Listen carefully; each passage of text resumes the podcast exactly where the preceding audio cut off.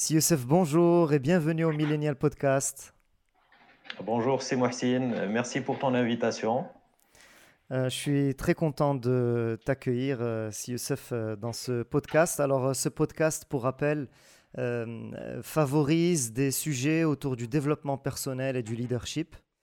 et donc, je suis très content de t'accueillir. Alors, Si Youssef, tu es le directeur général d'Intelsia. c'est une entreprise de plus d'une plus de 20 000 personnes aujourd'hui, qui est spécialisée dans les métiers de l'outsourcing et de l'ITO. Euh, c'est aussi une magnifique success story puisque euh, il y a 20 ans environ, c'était une entreprise qui comptait 200 euh, personnes. Aujourd'hui, elle en fait plus de 20 000, elle est à l'international. si Youssef, est-ce que c'est un rêve d'enfant qui se réalise? Alors, je ne dirais pas comme ça, c'est quelque chose qui est venu avec le temps. Enfin, quand j'étais enfant, je n'avais aucune euh, ambition ou, idée que j'allais être un jour directeur général d'une entreprise de, de, 20 000 personnes. C'est venu avec le temps, progressivement, au fil des, expériences professionnelles. Et aujourd'hui que ça s'est concrétisé, effectivement, c'est en fait le, fait de le vivre tous les jours qui est devenu un vrai rêve d'enfant. C'est le plaisir qui est pris quotidiennement dans, la gestion de cette entreprise, qui ressemble aujourd'hui plus à un rêve d'enfant que, on va dire, l'idée initiale de, pouvoir l'être un jour. Alors, dans ton parcours euh, professionnel, euh, tu as avant ça travaillé dans de grosses organisations, euh, à la fois privées et aussi semi-privées. Est-ce que tu mhm. peux nous parler des moments marquants de ta carrière qui t'ont peut-être euh, euh, préparé au, rôle que tu occupes aujourd'hui? Alors, il y a eu effectivement plusieurs euh, expériences, on va dire, qui ont préparé, on va dire, l'arrivée vers, vers le rôle actuel. On va dire la première qui, était vraiment très marquante, c'était c'est quand j'ai été nommé directeur de l'Internet à Maroc Télécom donc le premier directeur de, l'Internet de, cette institution, qui était en fait ma vraie première expérience significative en tant que manager.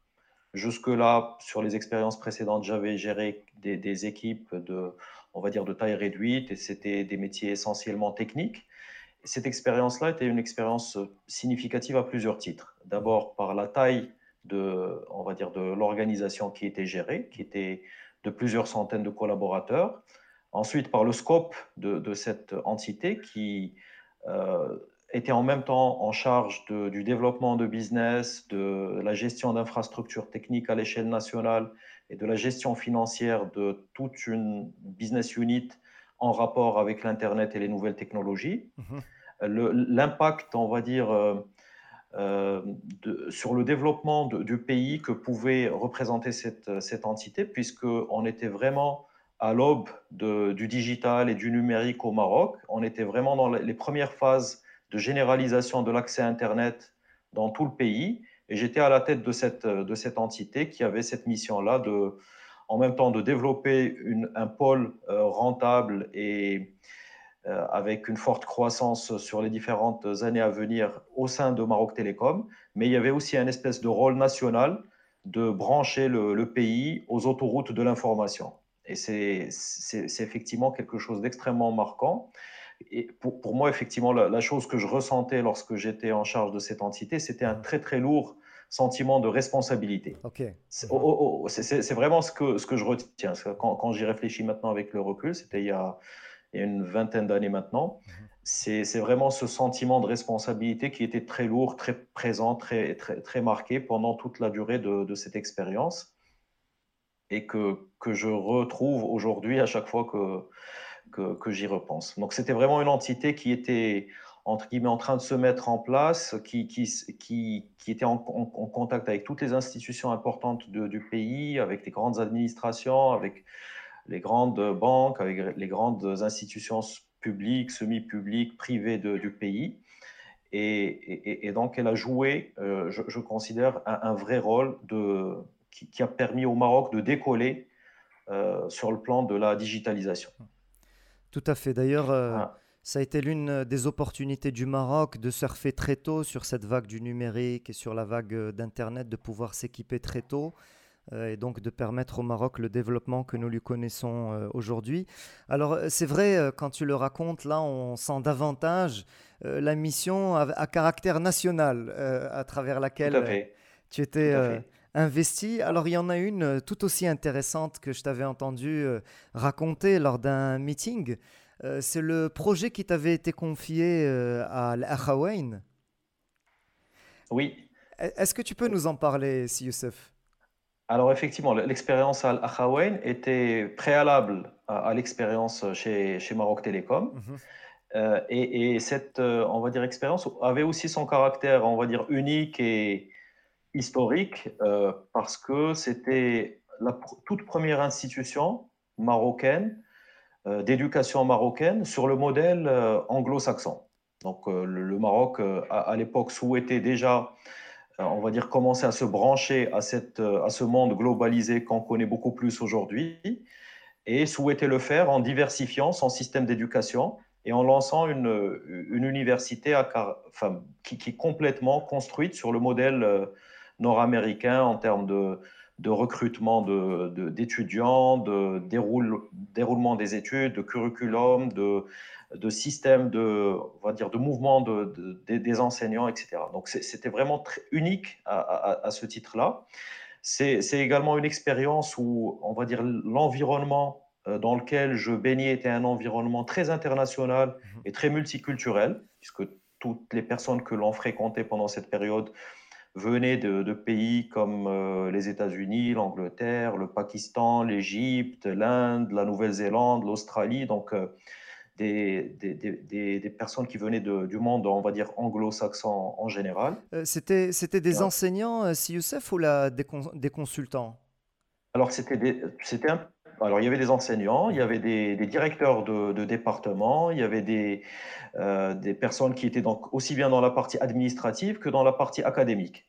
Ok. Donc c'était vraiment, euh, c'est une vraie petite multinationale hmm. euh, au, Maroc, à Ifran, dans un endroit que personnellement j'adore à titre personnel et avec lequel j'ai des connexions depuis mon enfance qui sont très fortes. Donc pour moi c'était, c'était là, là, du coup un vrai rêve d'enfant de pouvoir travailler dans, un tel endroit. C'était un, un setup extrêmement moderne à l'époque et qu'il est encore aujourd'hui. C'est euh, sur le plan, on va dire, du design des bâtiments, du campus, et sur le plan infrastructure technologique qui m'intéressait moi plus particulièrement à l'époque, c'était le tout premier réseau en fibre optique au Maroc, euh, la toute première connexion permanente à Internet au Maroc, que j'ai eu le, plaisir et l'honneur de, réaliser euh, dans, un des laboratoires de, de, cette université et qui a permis par la suite aux, quelques centaines, puis quelques milliers d'étudiants, de professeurs et de membres du staff de surfer librement sur, sur Internet dès, dès l'été 1995, bien avant que toute autre institution au Maroc ne, ne se connecte à Internet. Moi, moi ce que j'ai retenu, c'est que tu es le premier Marocain à avoir envoyé des paquets Internet euh, à l'étranger, des paquets IP à l'étranger. Oh, tout à fait, tout à fait. En toute, en toute humilité, mais avec beaucoup de plaisir et de fierté aussi. Ok. Et puis, c'était aussi ma première expérience en tant que manager d'un département, puisque avant, je travaillais chez IBM en tant que entre guillemets, consultant, architecte, etc. Mais j'étais collaborateur individuel, je travaillais dans, je, réalisais des projets. En, tant que euh, manager du département IT, j'avais la première, euh, ma première euh, responsabilité en tant que, que, manager avec une équipe d'une quinzaine de personnes qui avait en charge la gestion de toute l'infrastructure technologique en général de l'université. Ça incluait aussi bien la partie système d'information que, que la partie audiovisuelle et la partie euh, téléphonique. Ok, super. Euh, et puis dans un endroit merveilleux. Je ne sais pas si, si, si tu as déjà été là-bas, mais si tu n'as pas été, je te le recommande fortement. Ok, non, je n'y suis jamais allé. Donc, euh, ok. Ben, on ira ensemble un de ces quatre. je, te, je te, ferai faire le tour. Avec plaisir, avec plaisir, si Youssef, ça serait avec plaisir. Euh, alors, euh, si Youssef, euh, aujourd'hui, tu, tu, es le directeur général d'une organisation qui fait plus de 20 000 personnes. Vraiment, moi, m'imaginer à ce rôle, c'est comme me demander peut-être aujourd'hui de faire décoller un avion. Ce serait quelque chose de, de, de peut-être difficilement pensable pour moi. comment comment réussit-on à assumer la responsabilité d'une telle organisation et comment tu conçois le rôle d'un directeur général? Alors, oui, effectivement, il y a plusieurs questions. Alors, déjà, effectivement, comme ça, venir parler de 20 000 personnes à la fois, ça peut sembler impressionnant. Mmh. Euh, ouais, ça, effectivement, ça donne une, certaine dimension qui est un peu euh, limite effrayante, mhm. mais ça, ça, en toute humilité, ça ne s'est pas construit en une seule fois. Ça s'est construit euh, progressivement. comme tu, tu l'as dit, l'entreprise, lorsqu'elle a été, on va dire, lancée sous le brand d'Intelsia, avait dans les 200 collaborateurs. Et donc, euh, elle a progressivement, sur les 14-15 dernières années, grandi pour atteindre euh, le, nombre de collaborateurs que nous avons aujourd'hui. Et donc, plus euh, l'entreprise grandit, plus il y a des, personnes de qualité, de talent qui rejoignent l'entreprise. Il y a un système où, effectivement, qui se met en place. On fait confiance à des personnes, on leur délègue et on grandit en leur déléguant. Et en faisant cela et en leur permettant eux-mêmes de, de gérer des périmètres de plus en plus importants. Donc, c'est vu effectivement de manière ponctuelle, ça peut sembler impressionnant. Vu sur la durée et la progressivité et, et, le, temps qui s'est écoulé, ce sont des choses qui se mettent en place progressivement, mhm. avec euh, à chaque fois des, incréments qui se rajoutent, mais qui viennent avec les collaborateurs qui sont en capacité de gérer et de, de, développer leur, leur, périmètre respectif. Donc, euh, alors bien évidemment, sur le plan, on va dire, extra-professionnel, pour pouvoir... Euh, euh, la taille, forcément, amène plus de volume de travail, mhm. même si effectivement, il y a des personnes qui gèrent autour, même s'il y a des, équipes de collaborateurs qui sont en charge de, de gérer différents départements de l'entreprise. Il y a forcément un volume de travail qui est plus important, il y a forcément un stress qui en découle qui est plus important. Mais il faut donc avoir euh, autre chose à côté. Il faut avoir une hygiène de vie, il faut avoir, euh, on va dire, d'autres choses qui, qui, nourrissent et qui permettent aussi de, de se reposer ou de s'oxygéner l'esprit par ailleurs et qui, qui, permettent un petit peu de, de pouvoir tenir, on va dire, ce rythme et cette pression sur, euh, sur les années. Donc moi, personnellement, je, je, je fais du sport, j'ai des activités extra-professionnel, je lis beaucoup, je m'intéresse à d'autres domaines et c'est ces choses-là dont on parlera peut-être un peu plus tard mhm. qui, qui, qui, amènent, on va dire, de l'air frais qui permettent d'aider. Et puis, il y a aussi un, quelque chose de très intéressant qui mhm. est en fait euh, entre, ce que j'appellerais l'expérience du, du, succès. C'est que, effectivement, quand euh, plus l'entreprise se développe et plus des choses positives se passent, plus on commence à développer des réflexes eux aussi positifs devant les difficultés. Et donc, finalement, quand il y a des choses qui, se, qui sont dramatiques, qui peuvent être vues comme dramatiques ou qui peuvent générer, être source de stress importante, progressivement, on n'en fait plus des, des, sujets de drame, mais vraiment des sujets d'opportunité. Et on rentre progressivement dans des espèces de cercles vertueux où ce qui arrive est toujours vu de manière positive et sur lequel bon, on va s'appuyer pour aller chercher d'autres expériences positives qui nourrissent de manière continue ce, cycle-là. C'est magnifique. Donc, ce que tu dis, euh, si Youssef, si euh, euh, je veux le reformuler, et notamment, ces derniers propos, est-ce que c'est de la résilience ou est-ce que c'est le fait de appréhender les choses de façon positive, ce mindset que tu dis qui se construit sur le succès? C'est un peu les, deux. Je pense que la résilience, c'est la conséquence du deuxième aspect qui est de, pouvoir construire des, expériences positives qui, permettent justement d'aborder les, les, sujets à venir de manière positive. Et en les abordant de manière positive, on commence déjà à... On est dès le départ sur une logique de réussite par rapport à ces sujets qui arrivent. Et ces sujets peuvent être aussi divers que acquérir une entreprise, euh, lancer une nouvelle ligne de business, euh, euh, perdre un client ou avoir l'impression de perdre un client pour en gagner d'autres à côté, etc. C'est vraiment, je ne le, précise pas particulièrement, c'est vraiment tous les événements qui, qui ont de l'impact sur la vie d'une entreprise et qui sont, on va dire, qui vont shaper l'entreprise sur, sur la durée. Mais effectivement, le, le fait d'aborder les sujets de manière positive, euh, on va dire alimenté par cette logique de succès ou cette, ce track record de succès qui s'est construit sur les années permet de, d'en garantir le, la réussite ultérieure. Je ne sais pas si c'est si c'est très clair. Oh, oui, tout à fait. Mhm. Euh, et si Youssef, on a tendance, euh, quand, on, quand on va euh, évoquer des dirigeants, parfois on a tendance ou on entend des dirigeants qui vont être au bord du burn-out, des dirigeants qui vont avoir du mal à réserver du temps pour la famille, qui vont être totalement dédiés à, leur, à leurs œuvres. Euh, et mmh donc, ce qui peut effectivement après donner des situations peut-être de, burn-out ou autre. Euh, euh, comment tu, abordes ces notions-là et comment tu, quel regard tu portes sur, sur ce sujet? Bah, en fait, un, regard très, très réaliste, je l'espère, parce que moi-même, dans différentes phases de, de, ma carrière, je suis passé par des situations où, où j'ai été je n'étais pas très loin d'être en, burn-out et ce sont des choses aussi qui peuvent se reproduire. Mais euh, ce que je disais tout à l'heure, il est très important d'avoir euh, des, espèces de soupapes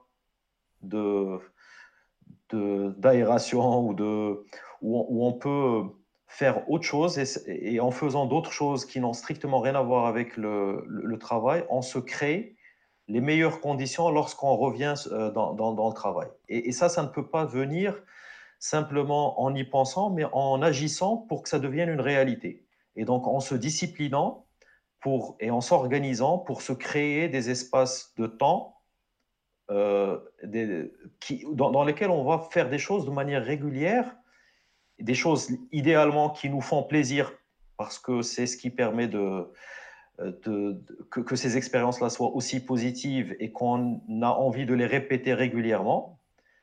Euh, moi, particulièrement, moi, je vais faire, je vais faire euh, mon sport tous les jours. Si, si je loupe euh, ma séance de sport quotidienne, je sens que j'ai raté quelque chose d'important dans ma journée. Donc, je vais me créer des contraintes en me réveillant plus tôt, en, en bougeant certaines choses que j'aurais peut-être pu faire sans cette, ce niveau de discipline, pour pouvoir profiter de, ces, de, de ce temps qui est un temps euh, complètement en dehors de la sphère professionnelle et qui va me permettre de me ressourcer pour les, heures que je vais passer au, travail et dans lesquelles je vais, je vais être confronté à des situations. Et puis il y a aussi quelque chose d'extrêmement important, et je pense qu'on a réussi à le faire sur, chez, chez Intelsia en particulier, mmh c'est que le stress va être là les, les, tout le temps, le, les contraintes vont être là, l'imprévu va être euh, récurrent. Euh, mais, le cadre dans lequel on va le vivre va être extrêmement important aussi. Si on est capable de créer un cadre où euh, on, prend du plaisir en travaillant, les événements ne sont pas vécus avec, la même, euh, avec le même aspect dramatique, je, vais dire. Hmm. Donc aujourd'hui, j'estime que chez Intelsia, lorsque les gens collaborent, ils collaborent majoritairement dans un, dans un esprit convivial, dans un esprit de, euh, de, prise de plaisir où les gens sont bienveillants les uns vis-à-vis des autres, où euh, les opportunités de, de, rigoler, de passer de bons moments ensemble, etc., ne sont pas, ne sont pas rares, sont encouragées, etc.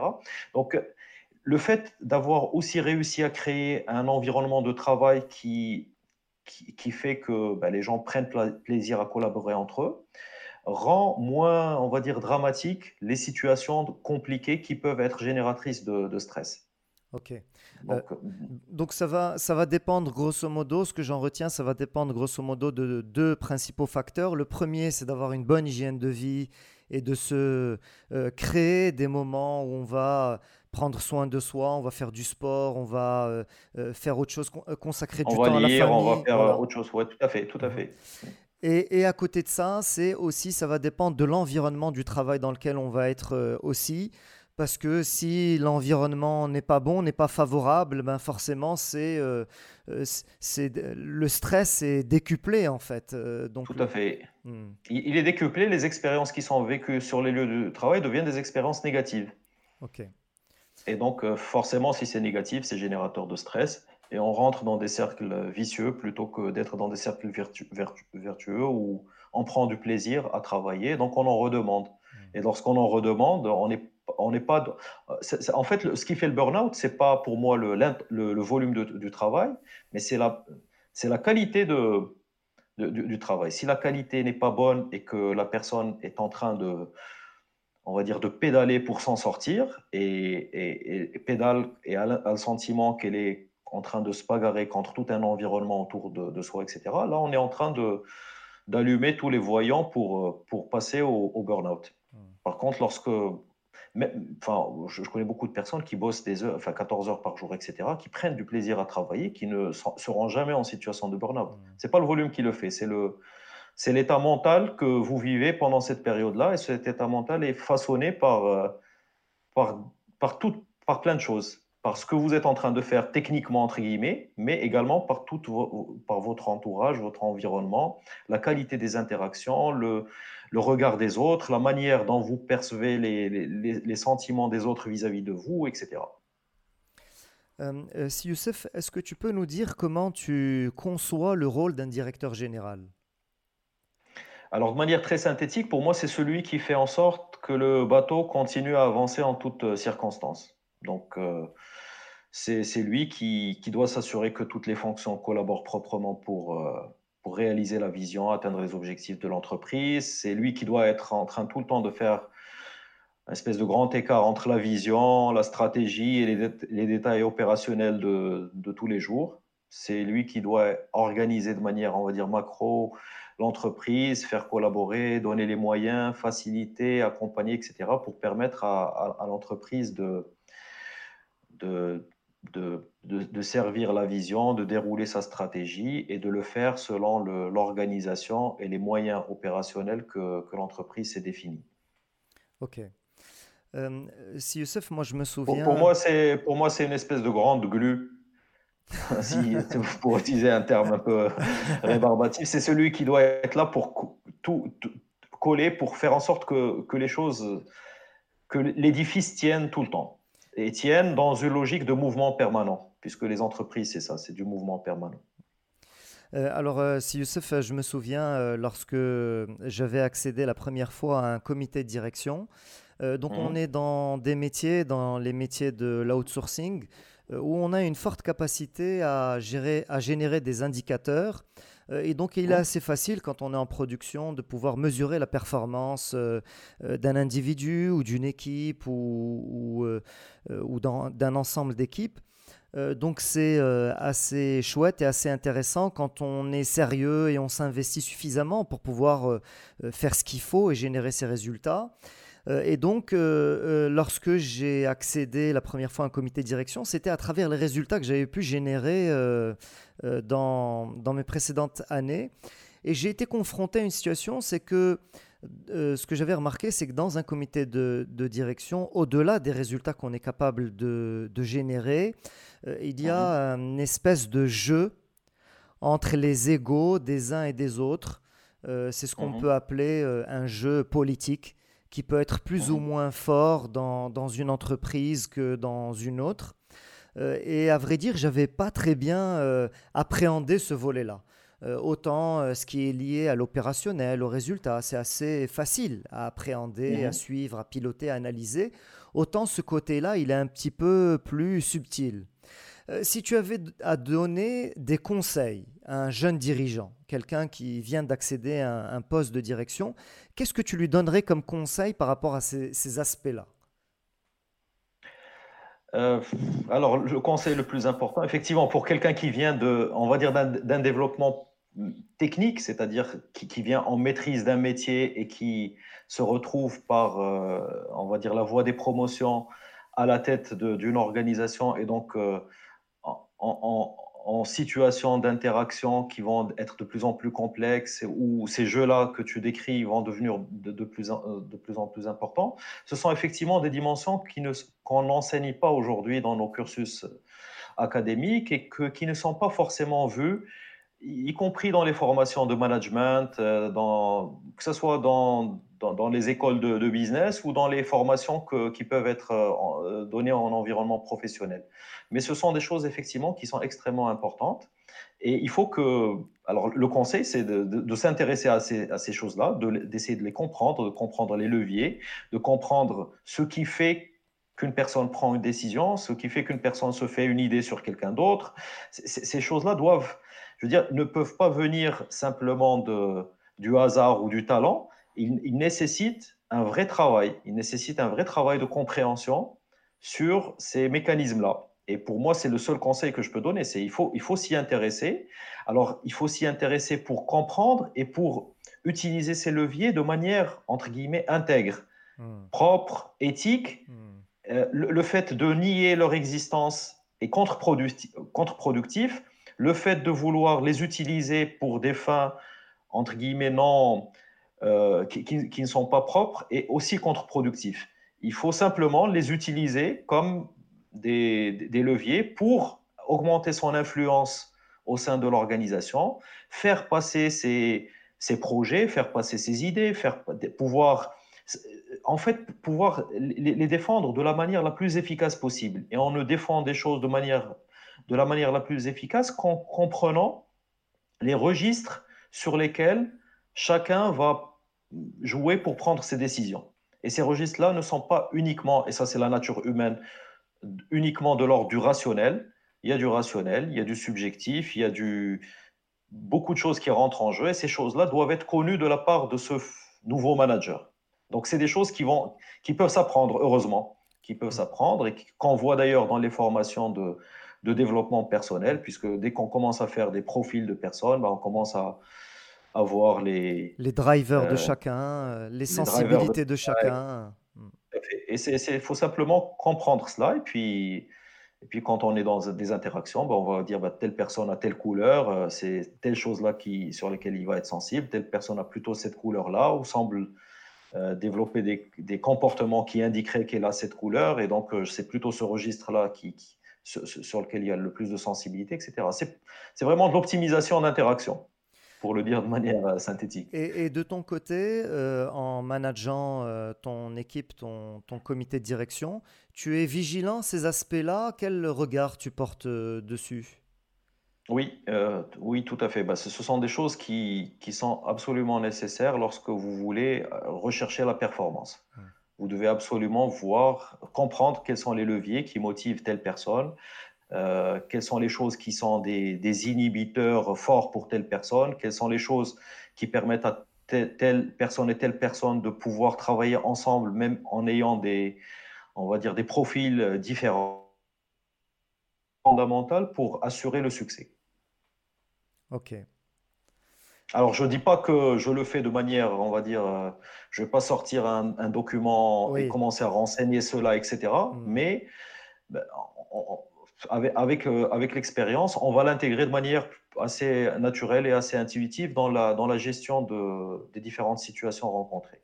Euh, je suis convaincu aussi que le bon manager, c'est celui qui a aiguisé son sens de l'observation et qui a cette capacité d'observer sur la durée eh bien, ses collaborateurs, les événements, pour pouvoir se faire un regard de plus en plus fin et donc après, forcément, être de plus en plus pertinent dans ses feedbacks, dans ses retours. Euh, la, première qualité d'un leader, c'est celle-là, c'est le, c'est ce qu'on peut mettre dans le même registre que l'écoute, euh, la compréhension, l'observation, etc. C'est d'abord euh, pouvoir lire ce qui se passe autour de soi. Hmm. Si on ne lit pas ce qui se passe autour de soi, on n'est pas capable d'agir, ou on va agir n'importe comment, ou on va agir de manière non appropriée, ou inadaptée aux personnes qui sont autour de soi, etc. Donc c'est vraiment l'une des premières briques. Euh, parfois, ce qui peut être compliqué, euh, si Youssef, c'est de gérer son ego. Parce que quand on arrive à des postes de direction, eh bien, on est tout en haut d'une organisation et ça peut euh, gonfler les égos. Ça peut, Et donc, parfois, ça peut influer de façon peut-être négative une personne, de ne pas lui permettre de fonctionner d'une façon la plus efficiente possible. alors j'ai peut-être pas bien compris la, la question. Quelle est la question ici? Est-ce que Oh, Il n'y a, il y a pas forcément de questions, c'est juste euh, aussi amener ce, ce sujet sur, euh, sur, le- sur les égos, sur le fait que euh, hmm. peut-être qu'il faut savoir aussi manager son ego et, et euh, avoir Bah, ce... clairement, le, Hmm. oui, tout à fait. Le, la, la- la- la personne qui gère fait partie de l'interaction. Hmm. C'est quand vous avez des collaborateurs avec lesquels vous interagissez, vous- votre ego est présent avec leurs égos. Hmm. Donc, c'est quand je disais tout à l'heure, il faut faire attention à l'ego de X, Y pour qu'ils puissent collaborer ensemble. Ça s'applique également au manager de, ce- de- de cette équipe. Lui-même doit savoir qui il est, comment il, il interagit, quelles sont les, les choses qui, présentes chez lui, peuvent influencer ou peuvent euh, avoir un sens ou avoir un impact plus particulier chez telle ou telle autre personne. Et, et la, la gestion de l'ego, est, enfin, je ne sais pas si, si on y réfléchit tout, tout le temps, mais elle est extrêmement importante pour, euh, bah, pour faire en sorte que l'environnement de travail autour de soi soit propre. Hmm. Quand je dis propre, c'est pas au sens euh, hygiénique du terme, mais c'est ouais. vraiment au sens, euh, c'est au sens de, de créer les conditions les plus idéales pour un fonctionnement optimal. Hmm. Euh, alors, euh, c'est bien, tu abordes, tu as évoqué le mot leader, le mot leadership. Un jour, je t'entendais dire que le leadership n'existe que parce qu'il y a du changement. Est-ce que tu peux développer cette idée, Sius? Oui, alors voilà, probablement quand je parlais de ça, je parlais de, euh, du fait que lorsque on est dans des situations où, où les choses ronronnent, où il n'y a pas de, de- changement ou pas de changement important, pas de changement significatif, euh, pour moi, c'est de la gestion courante. C'est les qualités auxquelles on fait appel pour gérer ce genre de situation. Ce sont des, des qualités plus de manager que, que des qualités de leader. Le leader, c'est quelqu'un qui a la capacité de mener les autres. Et, mener les autres ne, commence à s'exprimer réellement, pour moi, que quand il y a des événements marquants qui se produisent, des bouleversements importants, des turbulences, de l'imprévu, du, changement. C'est vraiment quand, il y a du changement que, euh, les vraies qualités euh, qu'on met en avant pour les leaders, qu'elles commencent à, ex- à s'exprimer. Si, si je prends par exemple l'image des, des- des grands chefs d'État, Mhm. bah, ce, ce- ce que l'histoire retient en général, c'est ceux qui ont dirigé en des temps difficiles, Hmm. en des temps de guerre, en des temps de révolution, des temps de grandes transformations économiques, euh, de, de grands plans, etc. C'est pas des, c'est pas les, jamais, enfin jamais ou très rarement, on va évoquer tel président ou tel chef d'État ou tel qui a géré pendant une période où rien de significatif ne s'est passé. En, tout cas, les qualités ne vont se libérer et être vraiment exprimées et vues et ressenties que dans ces situations-là. Si je prends peut-être une autre image, euh, l'image par exemple d'un équipage sur un bateau, sur une, euh, d'abord sur une mer tranquille, ben, quand on est sur, euh, sur une mer tranquille, donc c'est la situation de, on va dire, de l'entreprise qui ronronne, où il n'y a pas grand-chose qui se passe, Mhm. ben, chacun sait ce qu'il a à faire, chacun sait ce qu'il doit manipuler au niveau du bateau, chacun le fait tranquillement, sans stress, de manière, on va dire, quasi, quasi mécanique. Mais c'est que lorsqu'on est dans une tempête ou que la mer commence à changer ou que le- la hauteur des vagues commence à bousculer un peu le, le navire, donc en fait l'existence même du, bateau commence à être mise un petit peu en challenge, c'est là où, euh, on, voit des vraies actions de leadership, des vraies actions de, personnes qui vont prendre euh, des décisions, qui vont euh, embarquer des gens avec eux, qui vont les mener vers des actions qui sont différentes de celles qu'on fait en temps normal et qui vont permettre de déterminer quels sont ceux qui, qui, clairement ont des qualités de, de leader ou pas. Et c'est là où effectivement un capitaine d'un bateau va réellement justifié de son, de son existence et de sa présence. Sinon, il a pas, on n'a pas besoin de lui. Réellement, dans un mode normal, tout le monde sait ce qu'il a à faire, ça tourne, il peut disparaître, rien ne se passera, le, le navire arrivera au, à, à, bon port. À bon port. Par, mmh. contre, par contre, lorsqu'on est dans des situations de turbulence, c'est là où, où, où le, le, quand, voilà, quand le changement est, est là présent, le leadership s'exprime. C'est ça ce que je voulais dire probablement quand. Euh, quand Super. Euh, Super. si Youssef, le, on a vu l'entreprise qui peut-être a connu ses origines au 19e siècle, tout le développement qu'elle a connu à travers le 20e siècle et jusqu'à aujourd'hui. et donc ce monde de l'entreprise qui est passé par plusieurs phases, euh, il y a cette phase intéressante euh, qu'a amené le capitalisme de la concurrence entre les entreprises, qui a favorisé le développement de la technologie, qui a euh, baissé les prix et donc permis à, un plus grand nombre de gens d'accéder à des produits manufacturés. Mais aussi, on a vu des travers de l'entreprise euh, notamment avec euh, euh, les entrées en bourse, avec cette notion d'actionnariat où il y a un côté de l'entreprise qui est devenu anonyme, un côté anonyme, et on voit, il y a certains travers, des fois, il y a des entreprises qui peuvent être rentables, mais pas suffisamment. Et donc, on décide de, ou une entité, une business unit, qui n'est pas suffisamment rentable à la hauteur de ce qu'attendraient des actionnaires, et on va la fermer. Et donc, euh, euh, si je résume ça, ce que je viens de décrire, c'est parfois certaines entreprises vont plus être gérées par le classeur Excel. Et donc, ça peut donner des drames euh, humains ou des drames sociaux. pour pouvoir pérenniser l'entreprise, comment tu la vois à l'avenir? Dans 10 ans, dans 20 ans, dans 50 ans?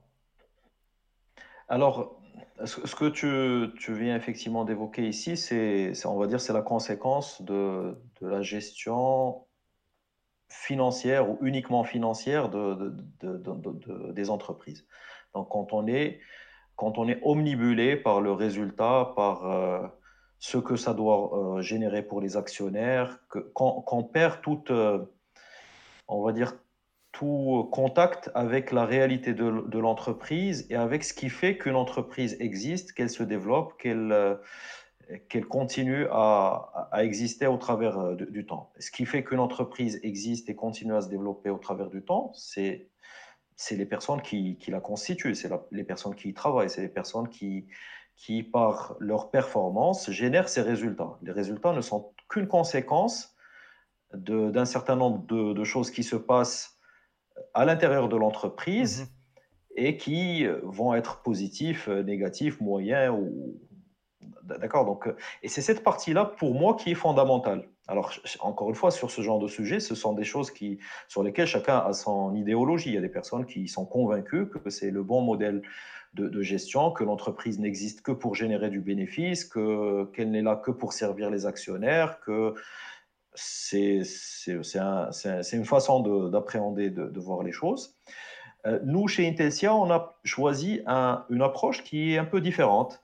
C'est une approche qui n'oublie pas l'importance du résultat financier. Donc, jamais euh, le résultat financier n'est ignoré, n'est minimisé au sens où on s'y intéresse pas ou on, ne travaille pas pour l'améliorer, mais on considère que c'est une conséquence que ce n'est pas ce qui doit driver, que si on fait les choses proprement dans les différentes dimensions autres, le résultat financier sera positif.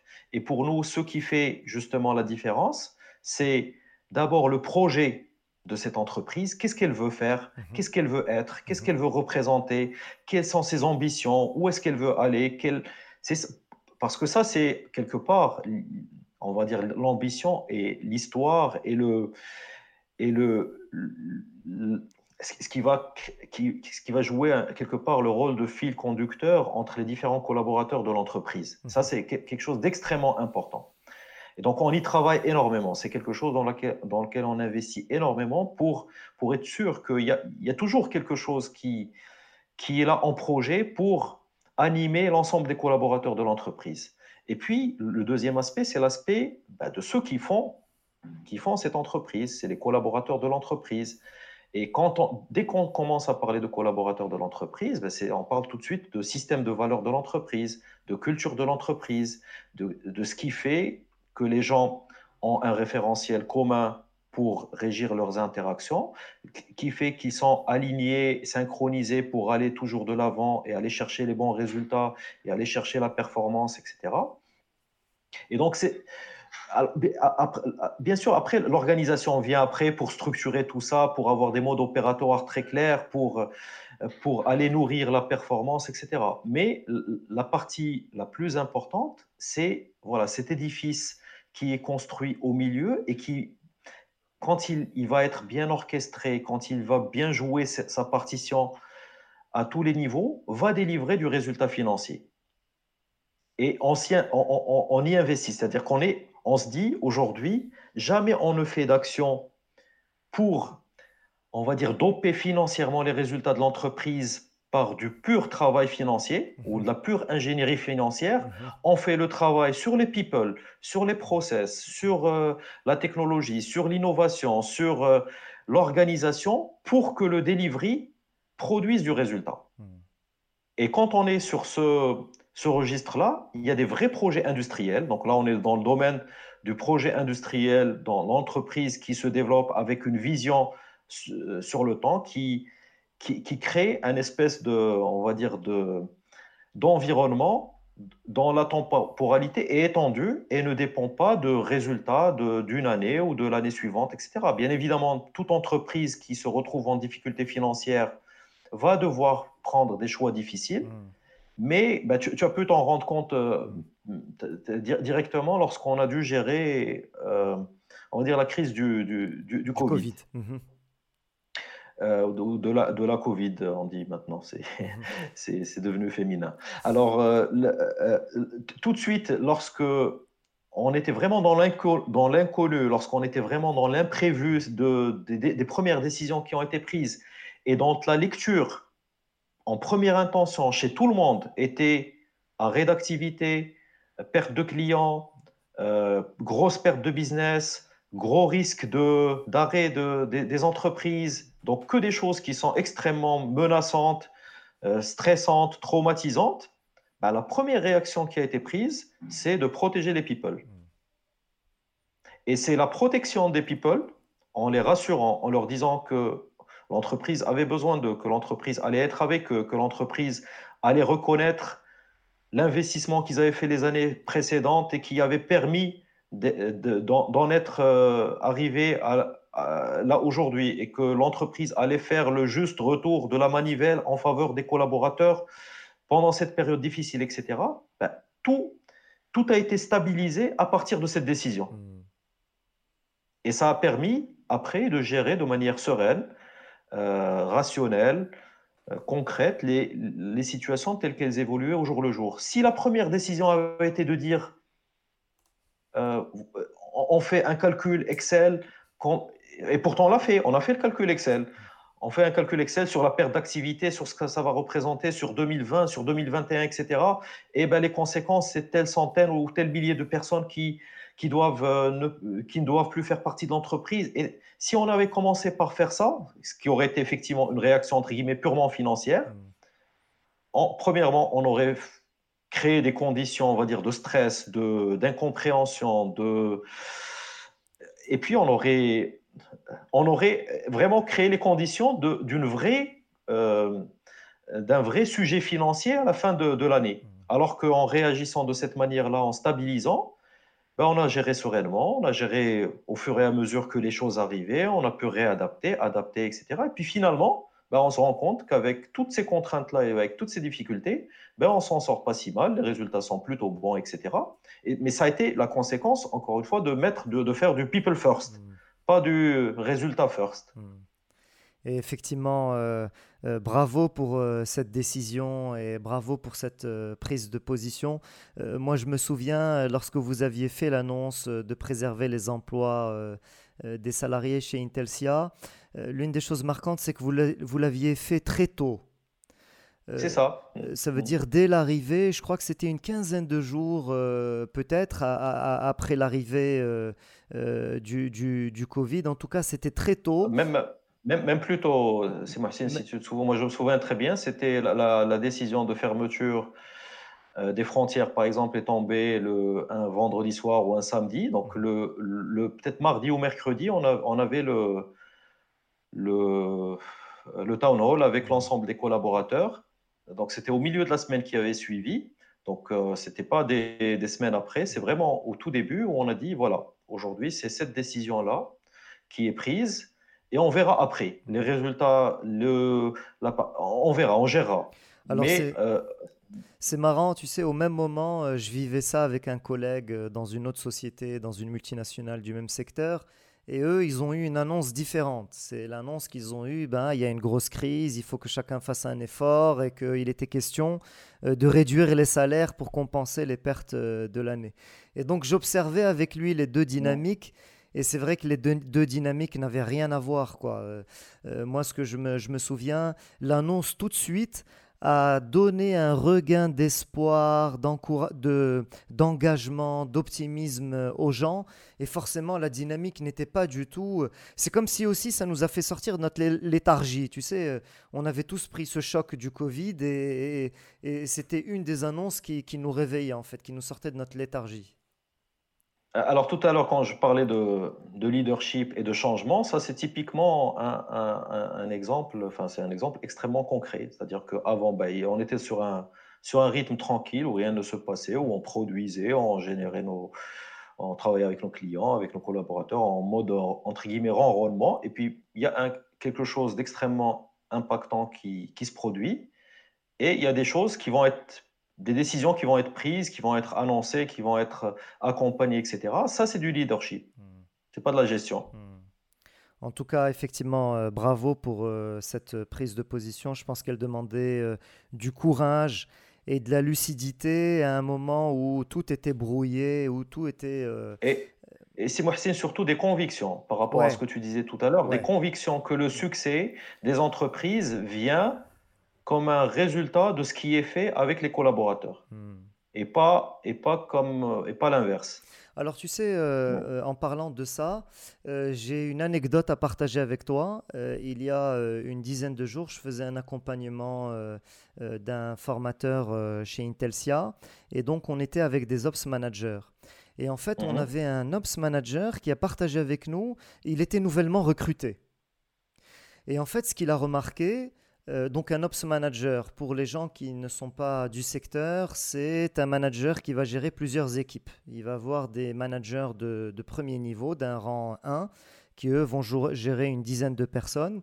Et donc lui va gérer un ensemble d'équipes. Donc il peut avoir une centaine de personnes, euh, une centaine de personnes en moyenne, entre 80 et 120 personnes en moyenne. Voilà. Alors ce qui était marrant, l'anecdote à partager avec toi, c'est alors il venait d'une autre entreprise.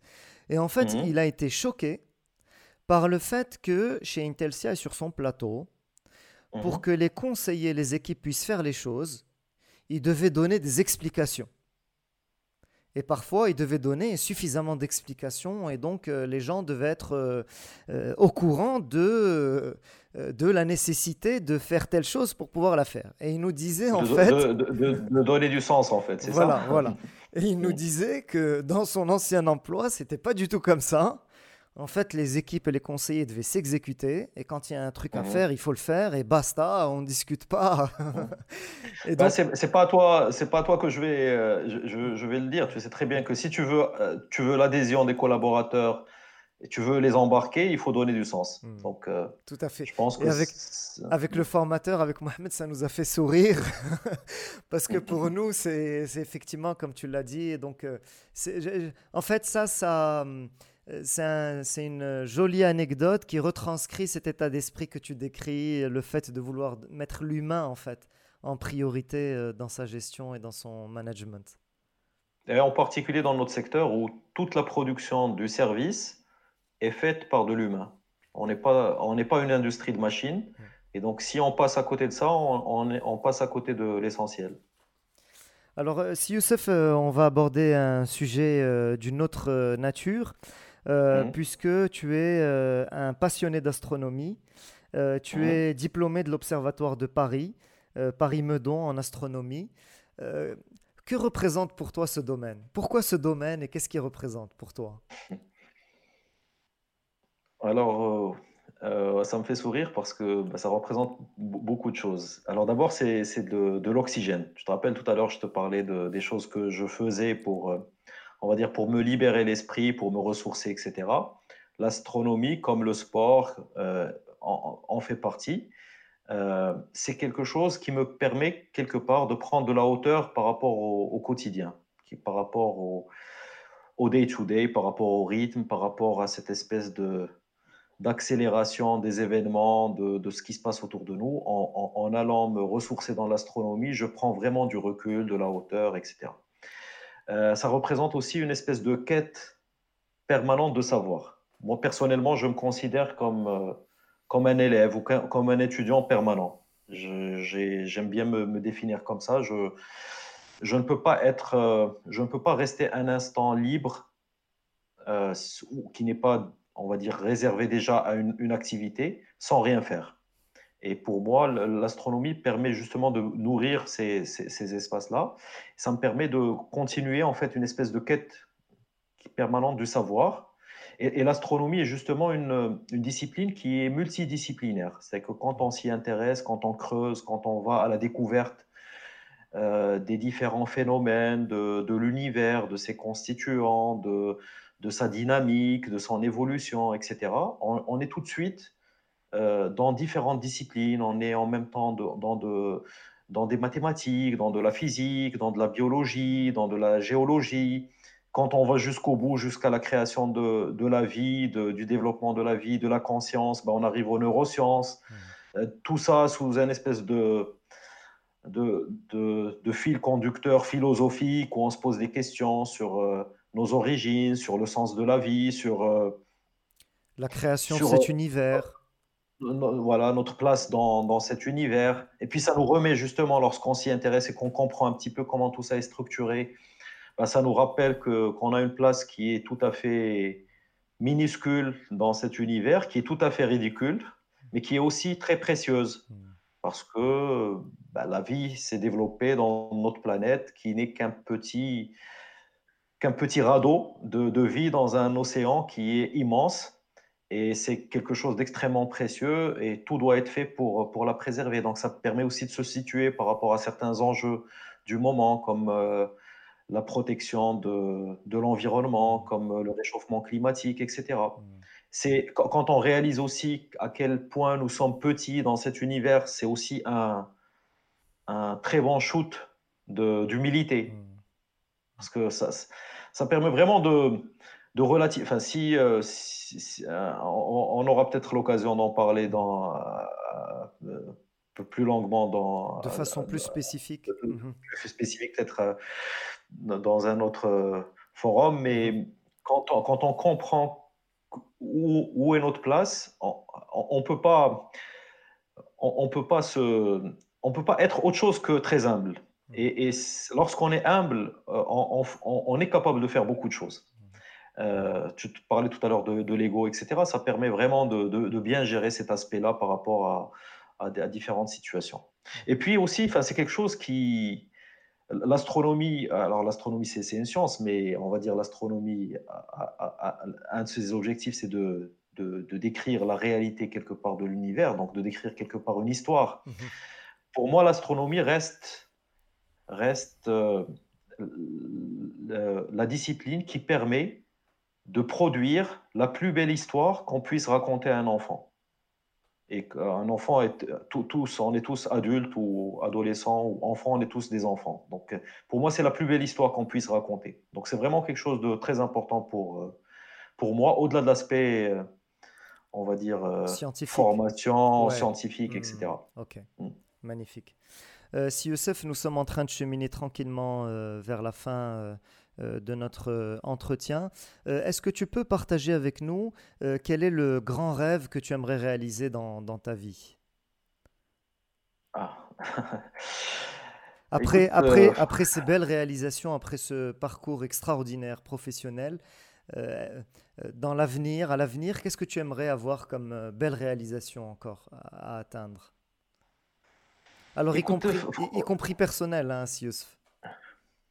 Ah, bon, personnel euh, en, termes de, on va dire, de passion, ça me permettra peut-être de parler d'une autre, euh, d'une autre de mes passions qui est, qui, qui, est, qui est le foot et le, et le Bayern, peut-être. Oui, ouais, vas-y, je t'en prie, je t'en prie, Youssef. Ben, ben moi, je, comme tu le sais, je suis un, un grand, un grand fan de, du Bayern et c'est, ce club représente énormément de, de, choses pour, pour moi. Il représente d'abord. Euh, tu veux, mon, mon enfance et une, une, bonne partie de mon, mon adolescence. J'ai beaucoup de. Et, bien évidemment, bien, bien d'autres choses. C'est qu'aujourd'hui, juste pour te. Tu, tu saches, il y a certains événements dans, ma vie que je rattache à certains matchs du Bayern. C'est-à-dire que tel événement important, euh, le, je ne sais pas, le.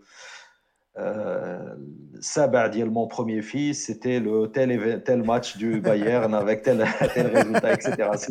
C'est juste pour donner un peu le. Euh, euh, et, ça parce que pour moi, c'est. Bon, effectivement, ça a accompagné mon enfance. c'est probablement, ça a été probablement ma première passion. C'est tu vois, je me rappelle de souvenirs d'adolescence ou de début d'adolescence où je pleurais quand, euh, quand le Bayern perdait des matchs, etc. Donc c'est à ce point-là. Alors c'est un peu, c'est un peu surprenant, Sius, parce que c'était pas mm. forcément le club le plus populaire au, Maroc.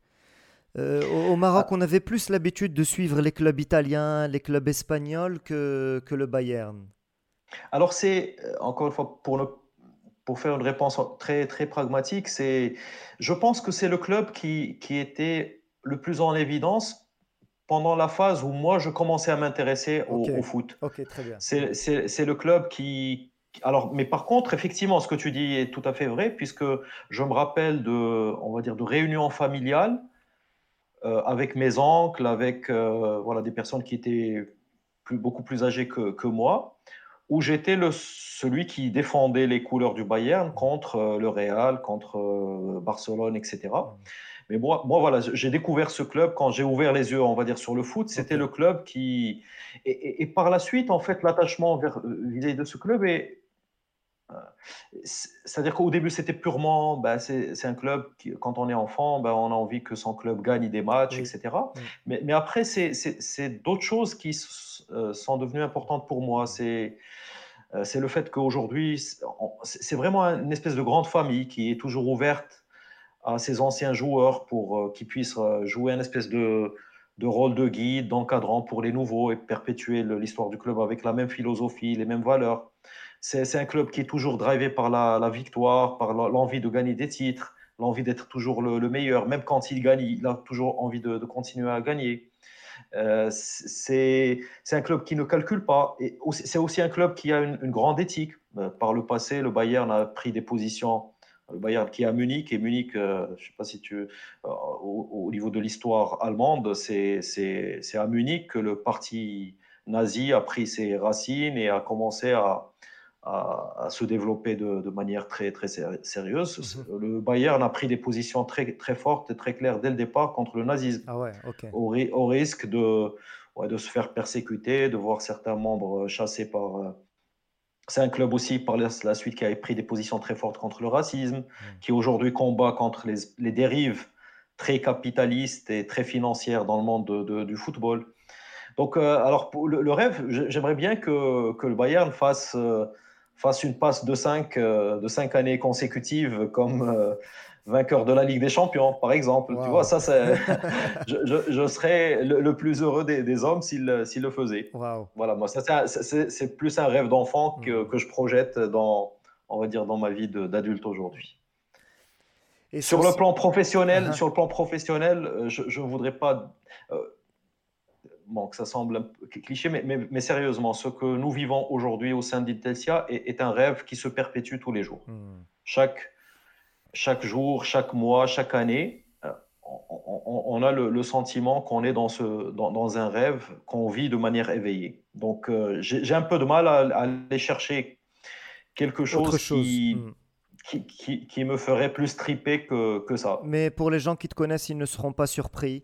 Euh, et donc effectivement, vous vivez votre métier avec beaucoup de passion et avec euh, euh, beaucoup d'envie, beaucoup d'amour. Donc c'est pas surprenant que, que, tu dises ça. une dernière question, si Youssef.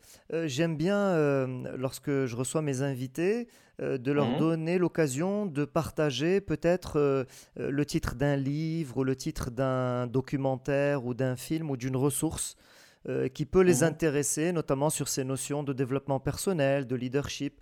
En, tout cas, quelque chose qui met en avant l'humain et qui met euh, au centre euh, l'humain. Est-ce que tu as une référence de livre ou de documentaire que, qui t'a particulièrement intéressé ces derniers temps et que tu peux partager avec nous? Mais alors pas sur, pas forcément sur le développement personnel parce que alors ça ça te surprendra, ça te décevra peut-être. Je ne lis pas beaucoup dans sur sur, heu, sur le sujet. Je m'y intéresse dans plus dans le cadre de de de de séminaires ou de formations ou de workshops ou de choses comme ça que que sur le plan de la lecture. Heu, maintenant, enfin sur sur un registre plus plus large, il y a ce ce que j'aimerais partager comme beau livre, heu, que je pourrais recommander en pure littérature, j'adore, euh, enfin j'ai adoré j'aimerais relire, les frères Karamazov de Dostoïevski qui est un bouquin qui m'a vraiment extrêmement marqué et qui est d'une puissance, incroyable. Il y a sur un autre registre dans le domaine de la science-fiction qui était aussi un domaine auquel je me suis énormément, qui m'a énormément alimenté pendant la fin de mon adolescence et le passage vers l'âge adulte, il y a une des des des une série magnifique qui s'appelle Dune Mmh et qui va être reprise en film bientôt et qui qui qui est un livre que que j'ai lu dans mon adolescence et que je suis en train de relire maintenant et qui qui est qui est extraordinaire. Je ne vais pas en en en dire plus pour donner peut-être l'envie aux personnes d'aller les De les le les lire et d'aller le chercher. Mmh Ouais. Et et puis dans le dans le monde, on va dire, de l'astronomie pour ceux qui s'y intéressent Oui. Mmh et qui qui n'osent pas trop y mettre le le nez dedans, il y a un livre magnifique qui a été écrit par, heu, Carl Carl Sagan Mmh ou Carl Sagan en le prononçant, heu, à à l'américaine, qui Mmh s'appelle Cosmos Mmh et qui a donné lieu aussi à à une série de documentaires, heu, s une dizaine de d'épisodes qui sont disponibles sur sur internet et qui et qui racontent un petit peu l'histoire de de l'univers et du, du, cosmos et qui permet de, effectivement de se mettre, euh, de mettre le pied à l'étrier par rapport à, à ce domaine. Magnifique, Voilà, donc c'est trois, trois, trois partages dans trois domaines différents. magnifique. Merci beaucoup, Si Youssef. Merci, si Maxime, et à très bientôt. À très bientôt.